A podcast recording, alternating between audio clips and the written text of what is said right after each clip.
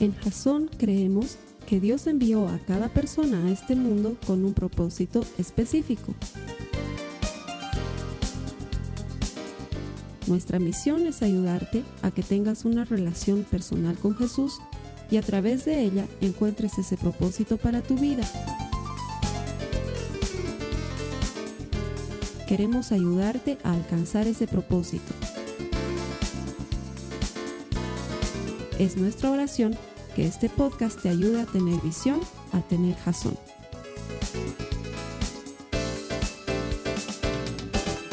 Gracias por conectarte a los servicios que ofrecemos para ti en Jason. Todo esto que hacemos lo hacemos con el deseo y la motivación de ayudarte a desarrollar una relación personal con Jesús para que te transformes en un auténtico seguidor de Jesucristo.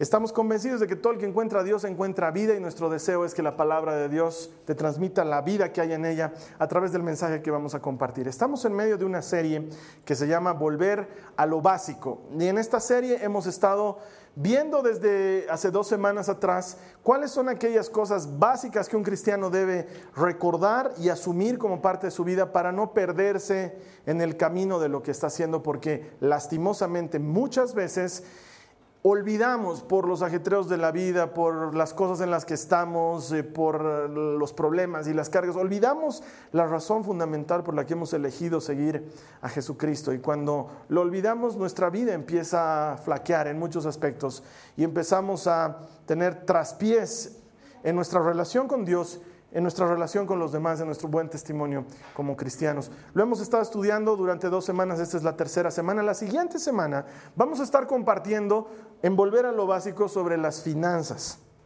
Es un tema que a muchas personas no les gusta que se toque en la iglesia, pero es que si no lo hablamos en la iglesia, ¿dónde más lo vamos a hablar? Lo que vamos a entender la siguiente semana es cómo debemos manejar nuestras finanzas desde la perspectiva bíblica y qué dice la palabra de Dios respecto a eso. Y si tú estás interesado en conocer lo que dice Dios respecto a tus finanzas, estoy seguro que el mensaje de la siguiente semana va a ser muy importante para ti, así que te voy a estar esperando también la siguiente semana. Muchas gracias por conectarte y bienvenido. Y a las personas que vienen aquí todos los domingos, muchas gracias por elegir venir a Jason. Hoy vamos a compartir un tema muy importante que tiene que ver con el hecho de que hayas asistido hoy a nuestra reunión de domingo. Desde un principio decíamos, ¿para qué venimos a la iglesia? Eso es lo primero que deberíamos preguntarnos.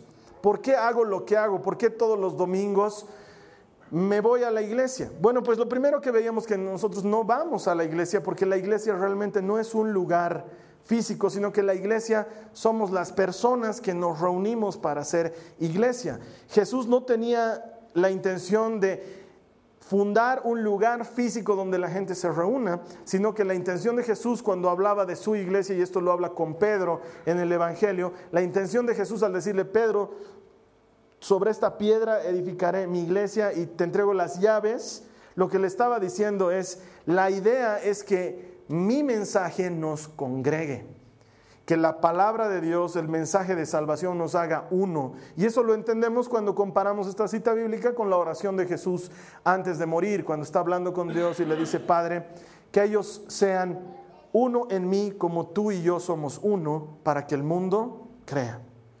Entonces, nosotros no venimos físicamente a la iglesia, sino que somos la iglesia.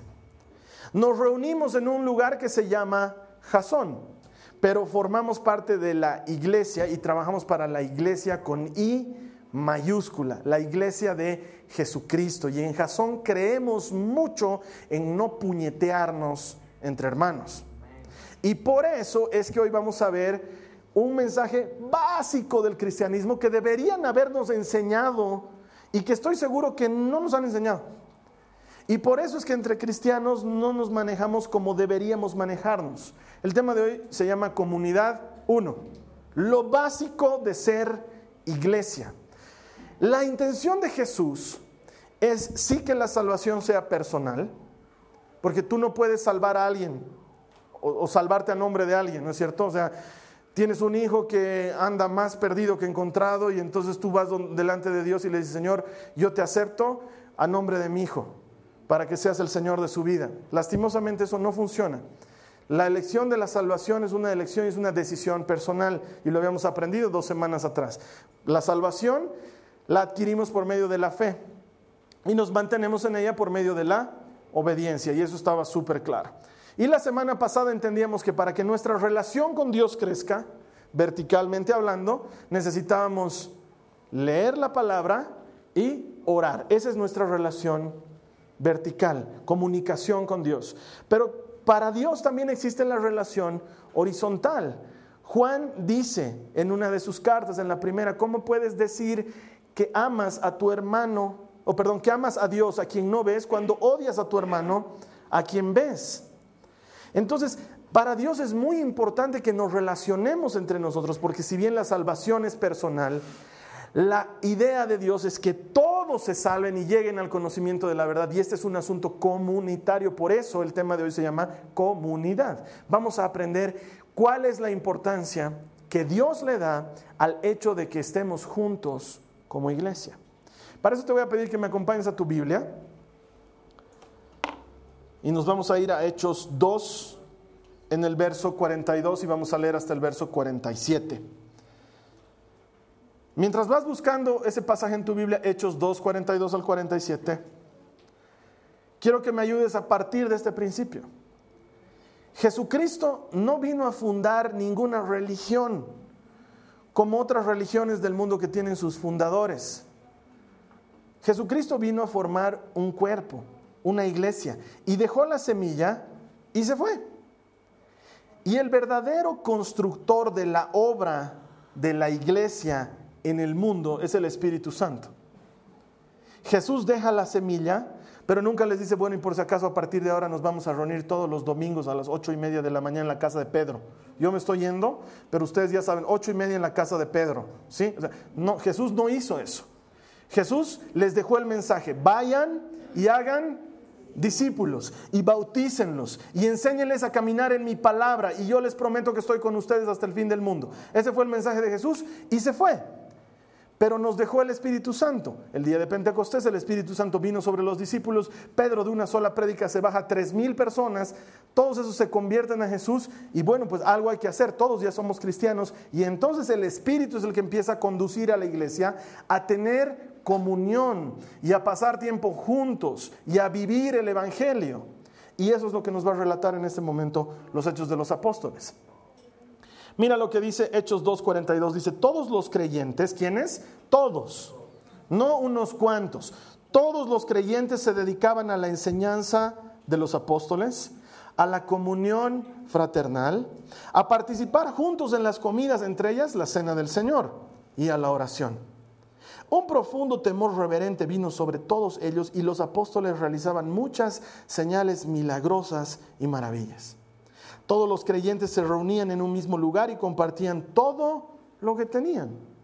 Vendían sus propiedades y posesiones y compartían el dinero con aquellos en necesidad. Adoraban juntos en el templo cada día, se reunían en casas para la cena del Señor y compartían sus comidas con gran gozo y generosidad.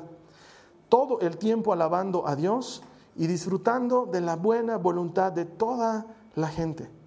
Y cada día el Señor agregaba a esa comunidad cristiana los que iban siendo salvos. Una cosa que me enseñaron desde que yo era muy nuevito en el camino del Señor era un ejemplo que probablemente lo has escuchado alguna vez y probablemente también yo te lo he compartido, pero siempre nos decían algo como esto, necesitamos estar en comunidad. Necesitamos permanecer en la iglesia porque somos como carbones encendidos en una parrilla. Los carbones se mantienen encendidos mientras están juntos. Pero si yo saco uno de esos carbones con una pinza, al más rojo, al más encendido, lo saco y lo pongo a un lado, va a permanecer encendido por corto tiempo mientras se va apagando hasta que se va a apagar por completo. Pero por alguna razón física y seguramente química, mientras los carbones están juntos, van a seguir encendidos hasta consumirse por completo.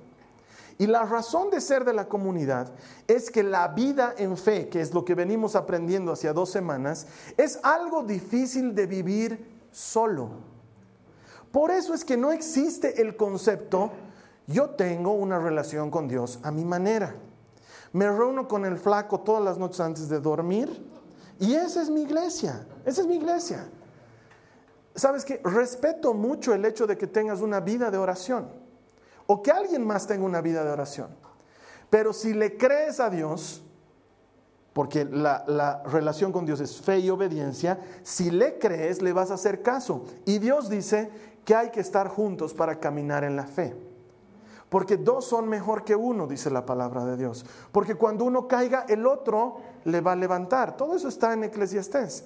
Es mejor dos que uno, porque cuando uno sienta frío, podrá abrazarse del otro y juntos se calentarán, dice la palabra. Entonces, caminar en fe es peligroso si lo haces solo, porque tarde o temprano puedes caer y no va a haber quien te levante. Pero si caminas en fe junto con alguien más, entonces siempre hay la posibilidad de mantenerte encendido. Y eso es lo que nos está diciendo la Biblia ahora en Hechos 2. Este pasaje que acabo de leerte es el pasaje que nos inspira a creer que la iglesia es la respuesta de Dios para el mundo. Y sin embargo, existen personajes como Gandhi que decía, me gusta su Cristo, pero no me gustan sus cristianos.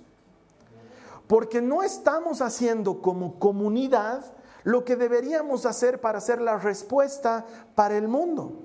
Porque si bien Cristo es la respuesta, esa respuesta viene administrada por medio de la iglesia. Y muchas personas se decepcionan de Cristo por lo que sucede en X o Z iglesia. Y no todos tenemos la madurez de decir, es el problema de tal o cual congregación sino que decimos no me gustan los cristianos y me alejo de Dios. Es lo que le pasa a, les pasa a muchas personas que han sido educados, por ejemplo, en un colegio católico por muchos años. No todos, pero muchos salen decepcionados y dicen, no quiero volver a pisar una misa en toda mi vida, porque les tuvieron con misa todos los días de su vida mientras estaban en colegio. Y entonces la iglesia comete errores en su administración de la gracia y decepcionamos a la gente. Y la idea de Jesús no es que votemos gente de la iglesia, sino que tengamos las puertas abiertas para que la gente llegue a la iglesia cuando quiera. Uno de los principios sobre los cuales hemos fundamentado el inicio de Jasón es precisamente la puerta abierta. Porque me acuerdo que cuando yo era changuito, hubo una época en la que llegaba tarde a mi grupo de oración y estaba cerrado y había un letrero en la puerta que decía, Jesús te estuvo esperando aquí desde las cinco y media. Nos vemos el siguiente sábado. Les estoy diciendo la pura verdad. Con jóvenes funcionaría, ¿no es cierto? Que digan, ah, pues no voy a tocar guitarra hoy día, voy a tener que volver el siguiente sábado. Pero qué feo es llegar a la iglesia y que la iglesia esté cerrada para la gente. O que te digamos, tú no puedes entrar porque eres divorciado. ¿Y por qué no puedo entrar porque es divorciado? Hasta que no te arrepientas de tu divorcio. O sea, ¿por qué no puede entrar? No puedes entrar porque eres madre soltera. ¿Por qué no puede entrar? O sea, Jesús solamente se reunía con las mamás casadas. Y de repente hemos creado una serie de cosas en torno a la comunidad y hemos olvidado la esencia de lo que era la iglesia primitiva. Esta de Hechos 42, Hechos 2:42, en la que se nos relata con lujo de detalles cómo era el diario vivir de la primera iglesia, la iglesia primitiva. Y a diferencia de otros domingos, hoy vamos a tratar de ir verso por verso. El primer verso dice, todos los creyentes se dedicaban a las enseñanzas de los apóstoles. Lo primero, la enseñanza de los apóstoles. Nos reunimos para aprender de Jesús. ¿De quién? De los apóstoles. ¿Por qué se reunían a aprender de los apóstoles? Porque hubieron quienes anduvieron con Jesús mientras estuvo en la tierra durante todo su ministerio y tenían el poder y la autoridad de enseñarte el Evangelio. Y eso mismo seguimos haciendo hoy. No es que el que te enseña es mejor, es que el que te enseña ha pasado más tiempo en esto, nada más. Pero tú eres un potencial apóstol de Jesucristo para enseñarle a otro lo que tú estás aprendiendo de Dios en tu vida. Porque las cosas que aprendemos de Jesús no son para quedárnoslas nosotros, sino para compartirlas con los demás. Ayer en el auto, mis hijitas, antes de subir al auto, hicieron cierta macanita entre ellas y se pelearon. Entonces estábamos en el auto y la Carly les dijo, chicas, vamos a hacer una cosa. Que el papá les enseñe qué dice Jesús respecto a, respecto a cómo se tienen que tratar entre ustedes. Entonces yo les conté, Jesús dijo, haz por los demás lo que quieras que hagan contigo. Y empezamos a conversar entre los cuatro de este tema. ¿Por qué? Porque tu casa es tu primera iglesia, es tu primera comunidad. Y lo que aprendes de la palabra de Dios es para compartirlo en tu casa, pero también para compartirlo con tus amigos, para compartir la enseñanza de los apóstoles. Ay, Carlos Alberto, es que no sé si yo soy un gran maestro, no creo que sea un gran predicador. ¿Cuándo se dijo que para enseñar la palabra de Dios tenías que ser un gran predicador? Para enseñar la palabra de Dios lo único que necesitas es querer enseñar la palabra de Dios, nada más. Y conforme la aprendes, la enseñas. Ya después los hombres hemos inventado seminarios teológicos y entregarte el título y con ustedes el pastor, ah, felicidad. Esas son cosas que hemos inventado los hombres. En la Biblia era, pasabas tiempo con Dios y podías enseñar sobre el tiempo que habías pasado con Él. Pero la iglesia inicialmente se reunía esto. ¿Por qué? ¿Qué dice Romanos? Lo hemos leído la semana pasada. Romanos 10, 17 dice así, pues, la fe nace al oír el mensaje y el mensaje viene de la palabra de Cristo la iglesia se reunía a compartir la enseñanza de los apóstoles sencillamente para que produzca fe en la vida de los creyentes. Nos reunimos a compartir la palabra de Dios para que tu fe crezca. Y en Jasón esto no ocurre solamente los domingos, ocurre varias veces a la semana en nuestros compartimientos bíblicos en distintos lugares, en nuestro grupo para matrimonios, ahora en lo que vamos a estrenar nuestro ministerio para varones. ¿Para qué vas a escuchar la palabra de Dios? No es mucho, Carlos Alberto, nunca es mucho. Porque cuanto más escuches la palabra de Dios, más se alimenta tu corazón, más se fortalece tu espíritu, más elementos tienes para enfrentar la vida como un verdadero vencedor. Por eso es que se reunían a compartir en la enseñanza de los apóstoles. El siguiente versículo dice, ah, no, no, no, seguimos en el verso 42, dice, después de la enseñanza de los apóstoles, a la comunión fraternal, a participar juntos en las comidas, entre ellas la cena del Señor.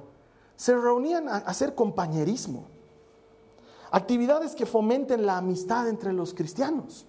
Por eso es importante que nos reunamos entre nosotros a hacer, sí, cosas del Señor, pero también otras cosas. No tiene nada de malo que te reúnas con un grupo de hermanas en la tarde y tomen un té juntos. O que se reúnan entre un grupo de hombres y vayan a comer algo en la noche o a ver un partido de fútbol. O cenar juntos. No tiene nada de malo. Necesitamos entender que el domingo no es suficiente para que tú y yo seamos amigos. ¿Me entiendes? Y la verdad de la vida es que, aunque yo te amo mucho, no todos son mis amigos. Es la verdad. Hemos compartido muy poco tiempo juntos y la amistad, lo veíamos la semana pasada, se fundamenta en el tiempo de calidad que pasamos juntos cuando yo te conozco y tú me conoces. Y entonces si estás diciendo, ah, es que entonces se debería promover actividades en Jasón, promoverlas pues. Es que es verdad. Estamos esperando que el pastor haga cena en su casa y los invite a todos. No funciona de esa manera. Funciona cuando tú decides preocuparte por el que está a tu lado ir más allá del, hola, ¿cómo estás en domingo? Y preocuparte por la persona que está a tu lado. Como Jasón, hacemos muchas cosas para que eso ocurra. ¿Estás en un compartimiento bíblico? Porque deberías. Luego dices, no hay nadie que ore por mí.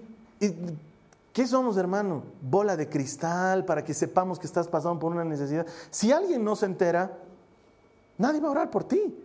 Si tú no vienes y me dices, Carlos Alberto, ora por mí, yo voy a orar general, oh, Señor, bendecía la iglesia, Dios. Amén. Pero si tú vienes y me dices, hola, me llamo Pancho, me duele la espalda, ¿puedes orar por mí en la semana? Pues con gusto, Pancho, voy a estar orando por tu espalda en la semana. Y si vas a un compartimiento bíblico, te vas a conocer no solamente, Pancho va a conocer a María, a Julián, a Pedro, a Santiago y a todos los demás. Y me duele la espalda todas las semanas, hermanos, oren por mí. Entonces alguno te va a decir, oye, yo soy amigo de un doctor que trabaja en temas de espalda, ¿no quieres que te dé el dato? Ah, gracias. Y de esas cosas empieza a crecer el sostenimiento, el compañerismo entre cristianos la actividad que estamos planificando de aquí a dos fines de semana, ¿verdad?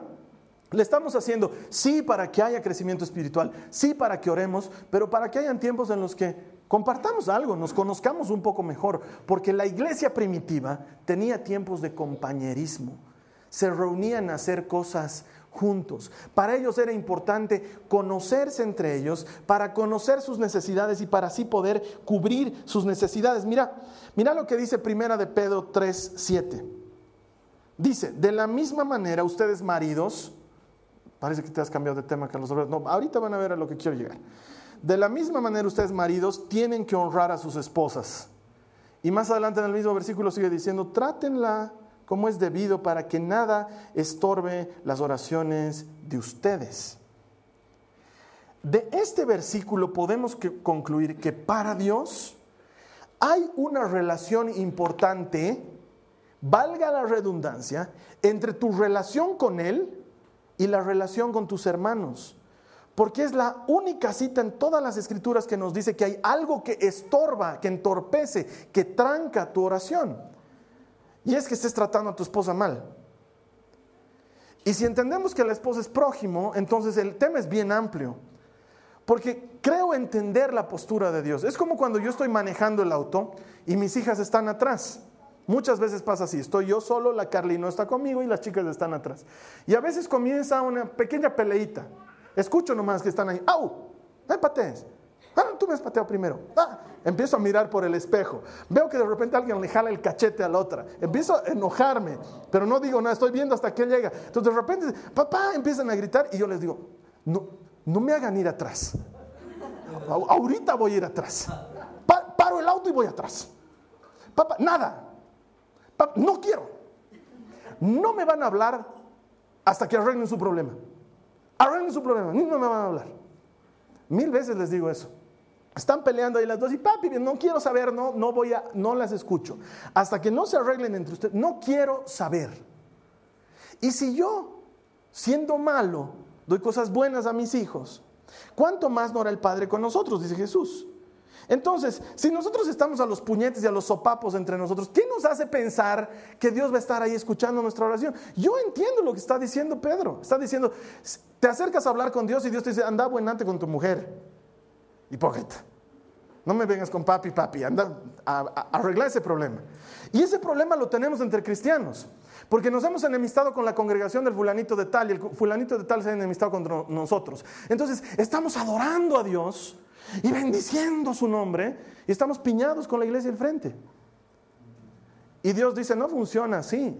Tienen que llevarse bien entre ustedes, porque no puedes decir que me amas si no me ves, cuando entre ustedes que se ven no se aman. Hay un problema.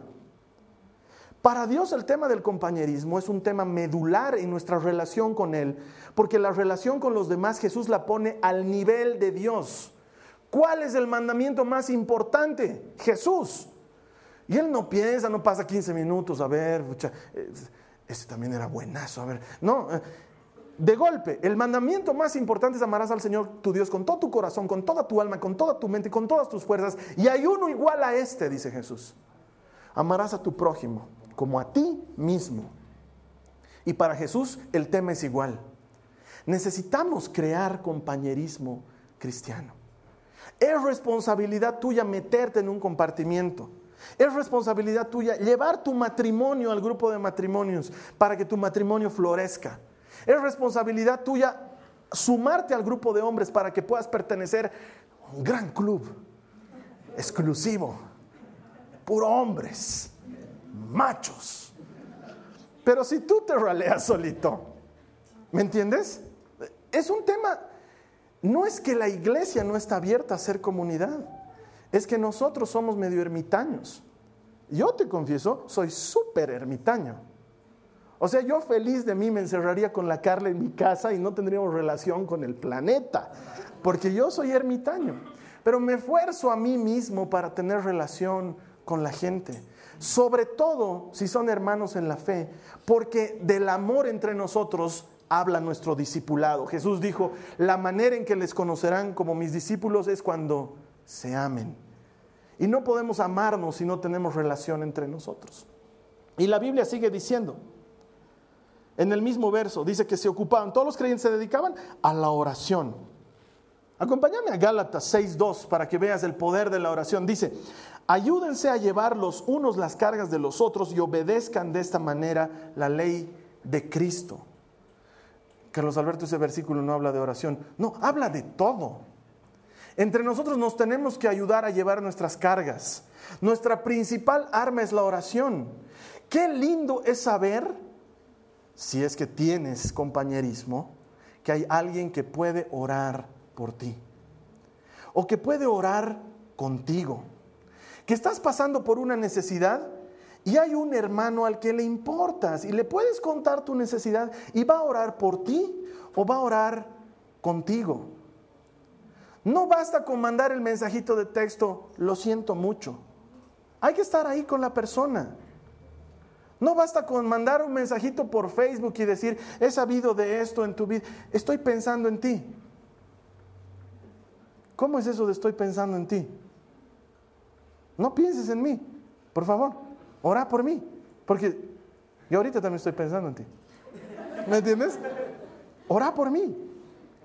Ayúdame a llevar mis cargas, porque yo te quiero ayudar a llevar tus cargas, porque había sido la ley de Cristo. Llevar nuestras cargas es ley de Cristo.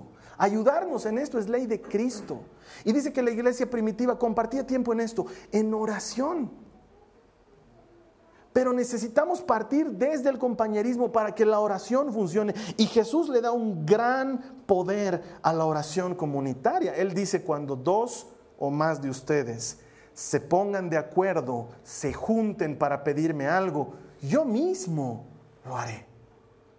Entonces, por alguna razón, Jesús valora en gran estima la oración comunitaria, el que tú y yo nos juntemos para hablarle.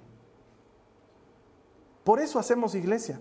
No es que venimos los domingos porque para que todos, para que la oración sea cómoda para todos, en lugar de que la hagas en tu casa, la haces aquí con nosotros. La hacemos porque Jesús valora grandemente el sindicato. Mis hijas hacen sindicato. Sí. A veces les digo no a una de ellas, entonces va y suma fuerzas con la otra. Y vienen las dos en sindicato y sale la representante y me dice, las dos queremos hacer lo que queremos hacer. Se aprende harto de Dios cuando eres papá. Pero una cosa es que me pida una, otra cosa es cuando me piden las dos, de verdad. Muchas veces estamos por elegir con la Carly qué vamos a hacer después de almorzar y una de ellas dice, yo quiero ir a Diverland y la otra dice, yo quiero ir al carrusel. Fregado. ¿Cómo nos vamos a partir para ir por un lado y por el otro? Pero cuando unen fuerzas y dicen, queremos ir entonces ese sindicato tiene un gran poder y Dios lo valora. Por eso te dice, cuando te juntes con alguien más a orar, yo mismo lo haré, yo te responderé. La oración en comunidad tiene mucho poder. Y si seguimos leyendo, vamos a ver que esto se vuelve más profundo todavía, porque dice que luego del profundo temor, eh, bla, bla, bla, dice, todos los creyentes se reunían en un mismo lugar y compartían todo lo que tenían. Compartían todo. Vendían sus propiedades y posesiones, compartían el dinero con aquellos que estaban en necesidad. Entonces no había necesidad, porque si tú necesitabas, vendíamos y te dábamos y todos teníamos cubiertas nuestras necesidades. Si la iglesia atendiera las necesidades del mundo, no tendríamos que estar pidiendo cosas al gobierno. La iglesia no está haciendo su parte. La iglesia está interesada en atender la necesidad interna y no la necesidad externa. Y como iglesia tenemos que pensar en que somos la respuesta de Jesús para el mundo. Jesús está ministrando al mundo a través de nosotros, a través de la iglesia. Cada vez que tú ayudas a alguien que no es cristiano, cada vez que bendices a alguien que no viene a la iglesia, cada, cada vez que tú le das a alguien que no participa de nuestras reuniones, es Jesús dándole, es Jesús bendiciéndole, es Jesús administrándole, porque tú y yo somos las manos de Jesús, somos los pies de Jesús, somos la boca de Jesús. Donde tú vayas, yo iré contigo, dice el Señor. Entonces, cuando estamos ministrando allá afuera a la gente, Jesús mismo está ministrando por medio de nosotros. La iglesia es la esperanza del mundo. Y estamos aquí para servir. Te decía la primera semana, no me interesa que seamos consumidores espirituales, me interesa que seamos contribuyentes espirituales. Porque consumimos y consumimos y si no los quedamos para nosotros, ¿de qué sirve? Pero Jasón sirve. Tiene varios servicios. Y la Biblia está diciendo, no yo, no el pastor fregado que quiere hacerte hacer algo más en tu vida. Es la Biblia la que dice que juntos atendían sus necesidades. Entonces, por ejemplo, necesitas oración, más allá de pedirle al hermano o en tu compartimiento, ¿sabías que hay un equipo de oración que todas las semanas se reúnen? Se llama el grupo de intercesión. Tú les anotas tu petición y les dices, quiero que oren por Perico de los Palotes, es amigo de mi marido y lo está llevando por el mal camino. Entonces, oren al Señor para que o se convierta o su tiempo en esta tierra llegue a su fin. Amén. Y las hermanas, porque son hermanas de intercesión, se reúnen, ven esa petición y obviamente con suficiente discernimiento cristiano oran porque esa persona conozca al Señor. Y Perico de los Palotes no tiene ni idea que una vez a la semana un grupo de mujeres cubren su vida con el Espíritu Santo. Él no lo sabe, no tiene idea. Y tal vez el día de mañana se convierta a Jesús y aprenda de Él en la congregación X o Z. Pero el día de pasado mañana, cuando estemos juntos en la presencia del Señor y recibamos el segundo abrazo, el de siervo fiel y bueno, en lo poco fuiste fiel, Jesús te va a decir, ahora te quiero presentar a alguien, ¿te acuerdas que tú orabas por Perico de los Palotes? Perico, ven. Él, me conoció en una reunión en la iglesia Tantos. Nunca hubiera llegado ahí si tú no hubieras orado cada semana por él. Y tú vas a verlo allá, Perico, en los palotes. Y vas a pensar que la señora pidió que te mueras o que... O sea, hay servicios aquí en Jasón. Métete a la intercesión o hazlos trabajar. Todas las semanas salimos a alimentar a los necesitados y quisiéramos alimentar a más. Alimentamos a los que podemos con lo que nos alcanza. Si fuéramos más, alimentaríamos a más necesitados en más lugares. Métete a la misericordia. Trabaja con ellos, lleva alimento a los que no tienen que comer. Ni siquiera vamos y los evangelizamos, no es como que le estamos dando un paño, un cafecito y le estamos diciendo, ¿sabías que la Biblia dice? Nada, que la barriga esté llena primero, los amaremos primero y cuando se sientan amados, ahí les podemos dar el Evangelio. Métete a ese servicio. ¿Quieres ayudarnos a llegar a los confines del universo? Métete a las misiones digitales. Cada semana miles de personas bajan recursos gratis de nuestras páginas de internet porque los hemos puesto ahí. ¿Qué necesitamos? Gente que nos ayude a compartir esos recursos, gente que hable de estos recursos en internet, gente que trabaje para nosotros desde las misiones digitales. ¿Tú crees que los podcasts se suben solitos a la red? ¿O que los gráficos como este aparecen solitos ahí? Decimos, ah, ese es bonito, le pondremos jazón. Alguien los trabaja trabajamos en un ministerio que es muy fuerte. Hay gente en el exterior que cree que Jasón es una mega iglesia. Y yo les digo, amén, hermanos, es una mega iglesia, en fe, porque hacemos tantas cosas por internet que serían imposibles si no hubiera gente sirviendo allá adentro. ¿Por qué lo hacemos? Porque queremos ayudarte a que seas un auténtico seguidor de Jesucristo. Y entonces estamos utilizando los medios digitales y los estamos utilizando hasta los confines de lo que nos dé. Puedes servir a Dios a través de eso. Puedes servir aquí en las cosas de logística. Vas y te acercas a la Katy y le dices, ¿en qué puedo servir? Y ella te va a dar un trabajo. Acordate de mí que te va a dar un trabajo. Desde necesito que alguien nos compre nuevos tornillos para colgar todas las cosas, te va a dar plata y te va a mandar a comprar. No sabes, pero aquí las cosas no se mantienen solitas. Focos, pintura, arreglar la puerta. Esa puerta no se abría antes, se han dado cuenta, ahora se abre. Alguien la ha hecho arreglar. Todas esas cosas pasan porque hay un equipo de gente que está sirviendo. Ha decidido cubrir las necesidades de los demás. Eso es lo que hacemos. No te estoy pidiendo que vayas, vendas tu casa y nos des la plata y nos la repartamos entre todos nosotros. Te estoy pidiendo que sirvas a los demás con tu tiempo, que sirvas a los demás con tu talento, que sirvas a los demás con tu creatividad, que sirvas a los demás con tu experiencia. El papá del Julio César, años atrás, hizo algo que para mí era fantástico. Él, es abogado y dejó, de, dejó la profesión porque ya estaba mayor. Pero un día se me acercó y me dijo, Carlos Alberto, yo soy abogado y le ofrezco asesoría legal gratis a cualquier hermano de la congregación. Entonces tú estás pensando, soy abogado, no tengo cómo servir en el reino. Hay mucho que puedas hacer mientras te pongas al servicio de alguien más. Es una decisión tuya servir y sin embargo es modelo de la iglesia cristiana. De hecho, Jesús dice en Juan 15, 13, no hay amor más grande que el dar la vida por los amigos. Y muchos cuando escuchamos esta cita bíblica estamos esperando verlo al Esteban en la guillotina y decir, está dando su vida por mí. No, el hermanito está dando su vida por ti cada semana cuando aparta tiempo de su tiempo para subir todas estas cosas al Internet y hacer que funcionen. Porque no es darle clic nomás, hay que hacer varias cosas. Entonces está dando su vida por ti. La hermanita Jimena está dando su vida por ti cuando cada semana prepara un material de compartimiento para que vayas a su casa y ella te enseñe el Evangelio. Ha apartado su tiempo, se ha encargado de que sus hijos estén en algún lugar bien, se ha encargado de las cosas de su casa y se dedica ese tiempo a dar su vida por ti. Está dando su vida por ti. Tú podrías elegir ese horario para aprender de la palabra de Dios.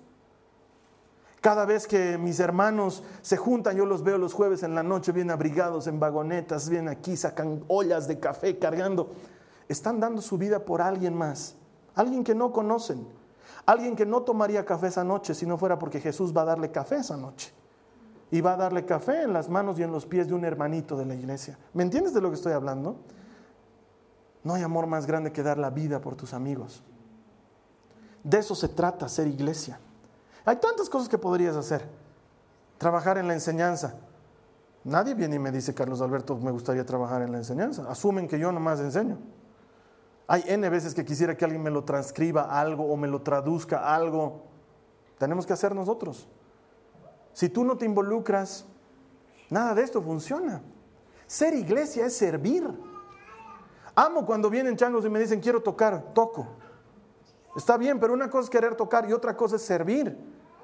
A los músicos los estamos jeringando hasta que pierdan la paciencia y lo voy a seguir haciendo, enseñando. Nosotros no venimos a tocar para la gente, venimos a ministrar a Dios. Es un alto honor. Estamos en el mismo club de David y ese men era conforme al corazón de Dios. Eso es lo que estamos haciendo y es un servicio. Lo hacemos para Dios y le ponemos nuestro corazón. Eso es lo que hacía la iglesia en el principio. Y para terminar, quiero leerte el verso 47. Dice, todo el tiempo alabando a Dios, la alabanza, venir al templo es parte de la iglesia, y disfrutando de la buena voluntad de toda la gente, cada día el Señor agregaba a la comunidad cristiana los que iban a ser salvos. En otra versión, el mismo verso 47 dice, juntos alababan a Dios y todos en la ciudad los querían. No había quien diga, ah, están viniendo los cristianos, vámonos. Todos los querían. Hacían sus cosas de cristianos, no con todos, porque no todos eran cristianos, y sin embargo los no cristianos los querían. Pero por alguna razón, los no, los no cristianos empiezan a agarrarnos resistencia a los cristianos. Hace un tiempo atrás estuve en uno de los tantos funerales en los que he estado en mi vida. Estaba ahí con un amigo muy querido, transmitiéndole paz, que era lo que Dios me había mandado hacer. Después de haber oficiado el servicio fúnebre, estoy acompañándolo a él y a la familia doliente, y este mi amigo me presenta un hermano suyo que casualmente había sido un hermano en la fe. Uno debería alegrarse cuando ve un hermano en la fe. En este caso no me ha alegrado mucho.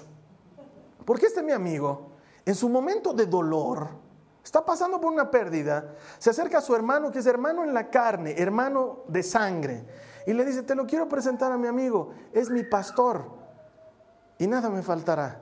Le dice, por bromista, porque sabe que su hermano lee la Biblia. Y su hermano no entiende el chiste y le dice, si él es tu pastor, mucho te va a faltar. Pero si Jehová es tu pastor, ahí sí nada te va a faltar. Mi amigo puso cara de amargura, me dejó hablando solo con su hermano y se fue. ¿Por qué tenemos que hacernos odiar con la gente que está queriendo acercarse a Dios? ¿Por qué tenemos que hacernos odiar con el compañero de trabajo que nos habla y nosotros estamos metidos en nuestros headphones escuchando nuestro Marcos Witt ahí adentro? Fulano, ¿me prestas una punta bola? ¿Préstame punta bola? ¿Ah? ¿Ah? ¿Me puedes prestar punta bola? No. Tu descansador de pantalla dice, Jesús es mi amigo fiel. ¿No ve? ¿Me entiendes de lo que estoy hablando? La gente los quería, los cristianos, y probablemente los quería porque servían a los demás, estoy seguro. Porque no va a haber manera de que tú sirvas a alguien y esa persona no guarde gratitud contigo. Aprender a ponernos al servicio de los demás. Eso es comunidad, lo básico. Es lo más sencillo.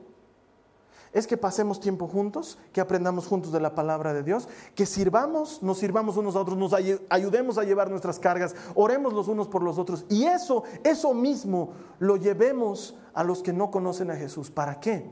Para que se enamoren de Jesús.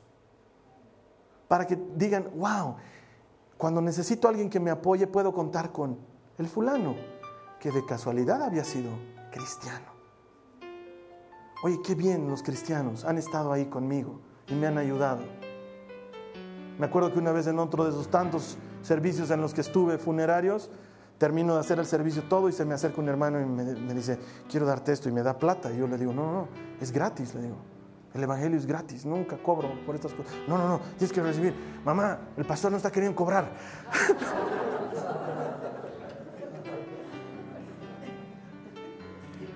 no cobramos. No cobramos por hacer nada. ¿Por qué? ¿Por qué tendríamos que hacerlo?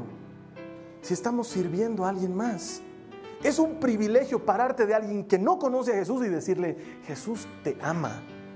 Porque estás haciendo, estás haciendo lo mismo que dos mil años atrás hizo Pedro delante de tres mil personas, cinco mil años atrás hizo Isaías delante del pueblo de Dios, seis mil años atrás hizo Moisés delante del faraón. Es exactamente lo mismo. Lo estás haciendo hoy. Te tocó a ti el privilegio de estar parado delante de alguien y decirle, quiero servirte porque amo a Jesucristo. Estás en tu auto, dale un aventón a alguien en la calle, llévalo un poquito más allá. Estás en tu oficina, dale la punta bola y dile chao a la punta bola. No esperes que te la devuelvan. Dile adiós, porque estás sufriendo dentro tuyo. ¿Cuándo me va a devolver el punta? Por eso no presto nada, por eso no presto nada. Dile chao. Dile chao, dale con el corazón que Jesús te daría. Eso es comunidad. Eso es que eso es que ames a tu prójimo como a ti mismo. Ah, Carlos Alberto, es que si es como a mí mismo, yo devolvería esa punta bola. Con el tiempo va a aprender de tu ejemplo. El ejemplo es la más poderosa herramienta de liderazgo en el mundo, con tu ejemplo. Pero si el gran cristiano, el alabaré, alabaré, es incapaz de orar por el no cristiano, porque no viene a mi iglesia, se está divorciando, si vendría a mi iglesia, ni modo que se divorcie. ¿Por qué no lo haces tú? ¿Por qué no lo hacemos nosotros? La iglesia es la esperanza de la humanidad. Mi pregunta es, ¿la humanidad tiene esperanzas? Si hay iglesia, siempre va a haber esperanzas. Si hay iglesia y la iglesia está haciendo lo que tiene que hacer, va a haber esperanza. La primera esperanza quiero que sea para ti. Te invito, así como te he invitado la semana pasada, a que leas la Biblia, que juntos nos metamos en un plan y lo leamos por un año. De la misma manera te invito. Por favor, inscribite en uno de nuestros servicios. Entra en una de nuestras comunidades de compañerismo, conoce a otras personas. Te invito. No quiero que el día de mañana digas sin justificación, tuve problemas y nadie me apoyó en la iglesia. Porque, perdón hermanos, pero hasta ahora Dios no me ha dado el don de ciencia y no tengo bola de cristal. No puedo leer los problemas que tiene cada uno de ustedes. Me gustaría decir, ah, aquí hay... Ah, uh, así no.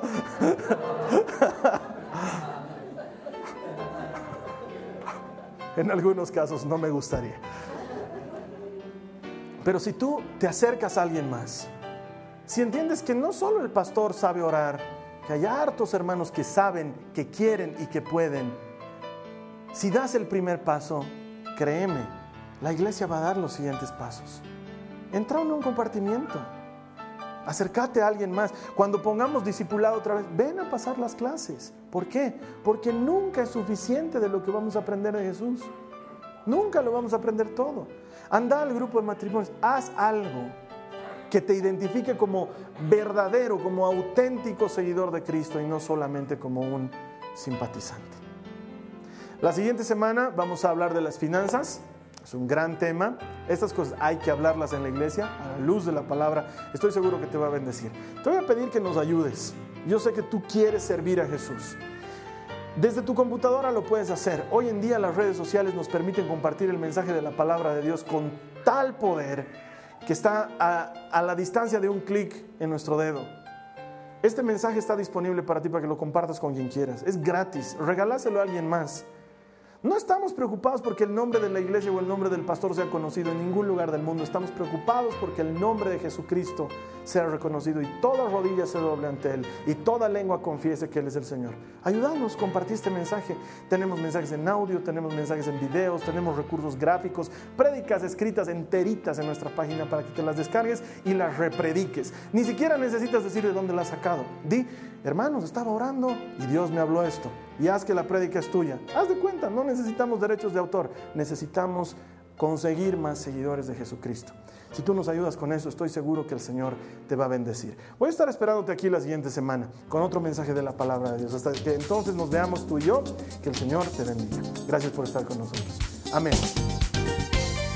Esta ha sido una producción de Jason Cristianos con propósito. Para mayor información sobre nuestra iglesia o sobre el propósito de Dios para tu vida, visita nuestro sitio web www.jason.info. Allí encontrarás muchos recursos para animarte en tu relación con Dios, enseñanzas, nuestro blog, prédicas y mucho más. Te lo deletreamos www.jazon.info. También puedes visitarnos en nuestro sitio en Facebook www.facebook.com barra Que Dios te bendiga abundantemente. Muchas gracias.